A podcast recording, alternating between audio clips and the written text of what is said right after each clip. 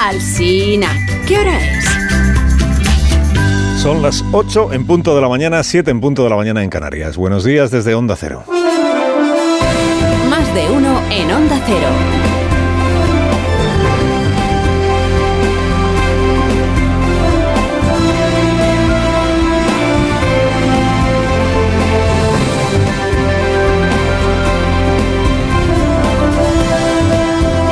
Bienvenidos a una nueva mañana de radio. Estrenamos el 7 de julio del año 2023, que naturalmente pues es el día que es, 7 de julio.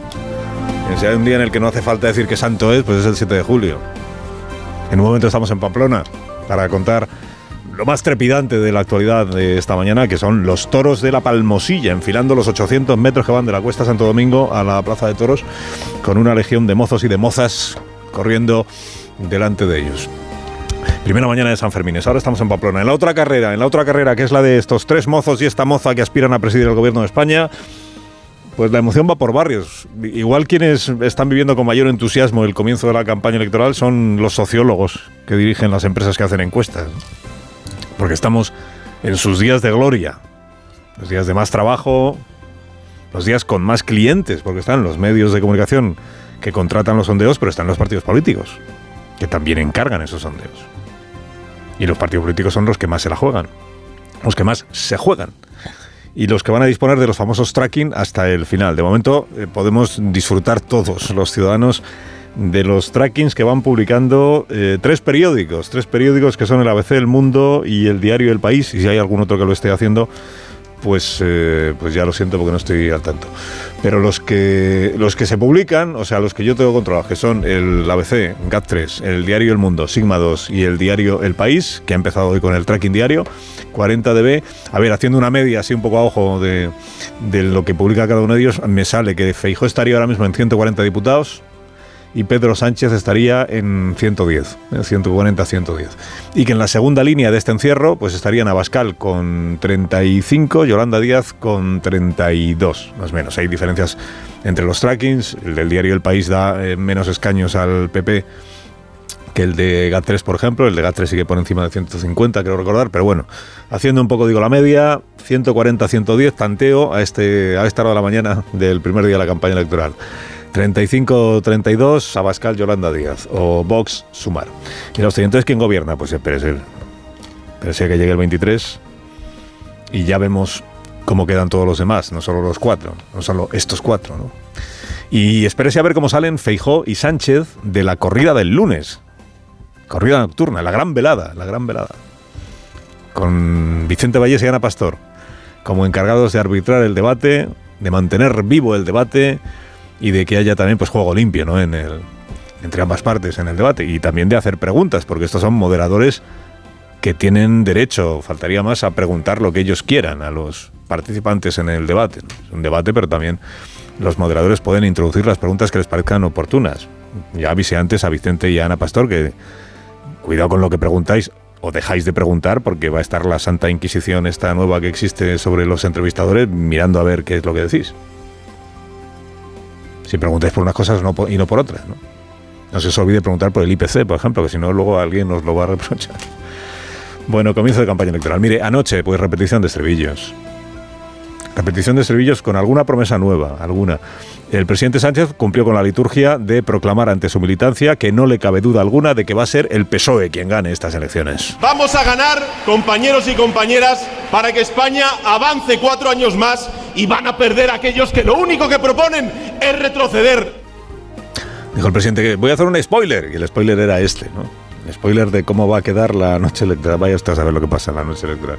Y luego hizo otro spoiler, este del programa electoral que presenta hoy el Partido Socialista. Esto lo hizo en la entrevista con Pedro Piqueras en Telecinco. Dijo el presidente que una de las promesas que hace en este programa electoral, bueno, promesas, eh, eh, proyectos, propuestas, digo promesas para que luego no se le diga que lo ha incumplido, es regular por ley lo de las listas de espera. O sea, regular por ley el tiempo máximo de espera para una intervención quirúrgica, por ejemplo. Para una operación máximo 120 días. Hoy tendremos más detalles, porque imagino que vendrán los detalles en el programa electoral que presenta el Partido Socialista. ¿no? Claro, la duda es, ¿y si, ¿y si pasan más de 120 días? Quién está incumpliendo la ley y qué castigo tiene por incumplirla. Pues claro, hasta ahora podía pensarse que el problema de las listas de espera, la manera de reducir las listas de espera era dedicar más recursos a la sanidad, más médicos, más enfermeras, más medios. igual ahora hemos encontrado una nueva forma que es, eh, ¿cómo acabamos con las listas de espera? Prohibiéndolas. Digo, esperemos a conocer la letra pequeña que la habrá imagino, en el programa electoral que hoy se presenta. Feijó y Yolanda Díaz coincidieron ayer en algo, que no es poca cosa. Coincidieron en algo. ¿Coincidieron en qué? Pues en ir a sus lugares de origen a presentar su campaña electoral. El aspirante del PP estuvo en su aldea natal, ahí en la provincia de Ourense. Feijó guiño tras guiño a los pequeños pueblos.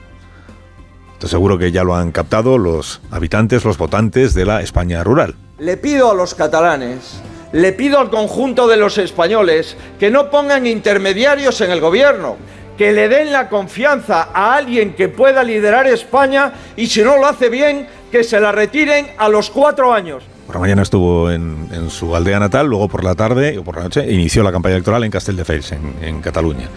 Por eso decía el, presidente el presidente del PP, les pido a los, a los catalanes. Pidiendo el voto, pues de todos, eh, tampoco hay que ser muy listo para ver la estrategia, de, concéntrese el voto de todo aquel que quiera jubilar a Sánchez en mí, en mí. Y ha prometido Feijó humildad.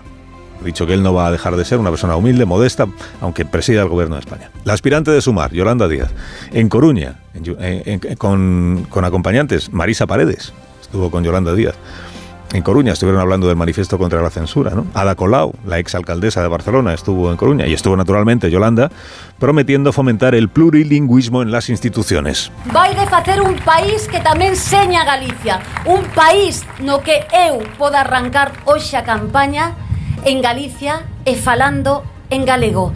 De esto vai sumar. Queremos falar en galego. Sumar también va de esto, como decía Yolanda Díaz, hablar en, en gallego. El que lo hable, ¿se entiende? El programa de Sumar, el programa electoral que se presentó en el día de ayer, incluye una cosa que llama avanzar hacia una programación multilingüe en las televisiones públicas, que consiste, si yo lo estoy entendiendo bien la propuesta, en obligar a las televisiones públicas a contar con una programación completa en la lengua propia del territorio en el que emiten. Dice, avanzar hacia una programación multilingüe, pero, pero si es toda en la misma lengua no es multilingüe. Y luego dice, compartida e intercambiada esa programación con otras comunidades del mismo dominio lingüístico para que haya reciprocidad entre las televisiones autonómicas. No sé si esto significa que la televisión balear tendrá que emitir programas de TV3 o que la televisión valenciana tendrá que emitir programas de la televisión balear, le encajen o no le encajen, no, no creo. No creo que sea eso porque sería ir contra la autonomía de una televisión autonómica a la hora de probar. Igual es, eh, estrechar lazos. ¿no? Ah, y otra cosa, lo de la rectificación.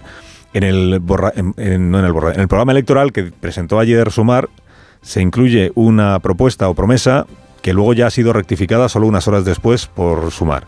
La propuesta o la promesa era crear un consejo de medios de comunicación audiovisual que se encargue de instaurar un código deontológico del periodismo y que tenga potestad para sancionar y expulsar de la carrera periodística a quien manipule y a quien desinforme.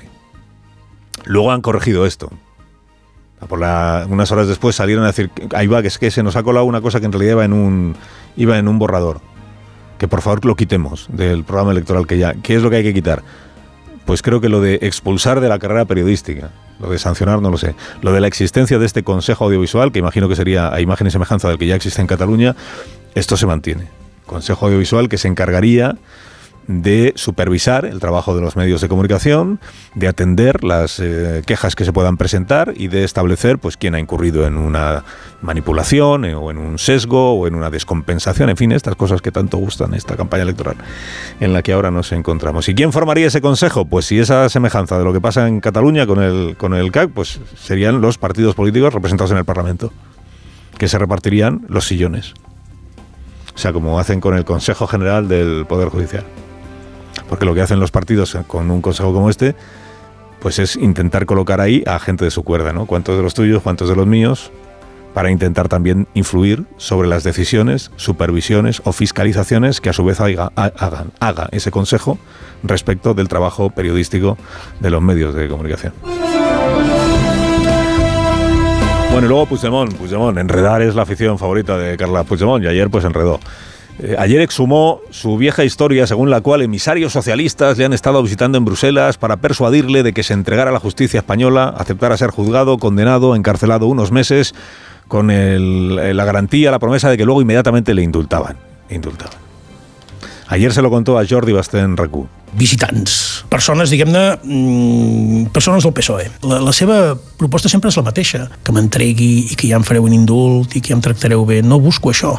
¿Eh? Visitan, visitantes que vienen y me dicen que me entregue y que luego ya me indultarán y me tratarán bien. Decía Puigdemont, yo es que no busco eso, yo busco la solución del conflicto catalán, no lo mío, no lo mío. Bueno, eh, no es la primera vez que lo cuenta esto de los visitantes. Yo sospecho que Puigdemont convierte en emisarios socialistas a cualquiera que haya pasado por allí y que, y que ha fabulado con una oferta de indulto que igual pues nunca existió, que probablemente nunca existió. O sea, yo me creo en esto a la ministra Raquel Sánchez, que ayer lo desmintió tajantemente. Porque ya estará al tanto de quién ha visitado Puigdemont y quién no le ha visitado. Ahora, ahora, si alguna vez Puigdemont es juzgado y es condenado, claro, tampoco sería marciano que después fuera indultado, como lo fue Oriol Junqueras. La diferencia entre Puigdemont y Oriol Junqueras no está en lo que hicieron durante aquellos meses de septiembre, octubre del año 17, el referéndum, la declaración de independencia y todo aquello. Ahí estuvieron, hicieron las mismas cosas, o sea que en ese sentido están en la misma situación. La diferencia está en que uno se largó y el otro se permaneció aquí y rindió cuentas ya ante la justicia. Dices, pues, pues eso ya es una diferencia para lo del indulto. Pues en realidad no, porque el motivo que alegó el presidente Sánchez para indultar a Oriol Junqueras y a los demás no fue que se hubiera quedado en España, fue el interés general. El interés general del país, los catalanes y del resto de los españoles. En la medida en que indultarle favorecía la convivencia. Claro, visto así, ¿por qué no iba a poder ser indultado también Carles Puigdemont? Bastaría con asumir que su encarcelamiento obstaculiza la convivencia y que perdonarle parcialmente el cumplimiento de la pena favorece la convivencia. O sea, lo coherente en efecto, presidente, sería indultar también a Puigdemont. O todos o ninguno. Carlos Alsina en Onda Cero.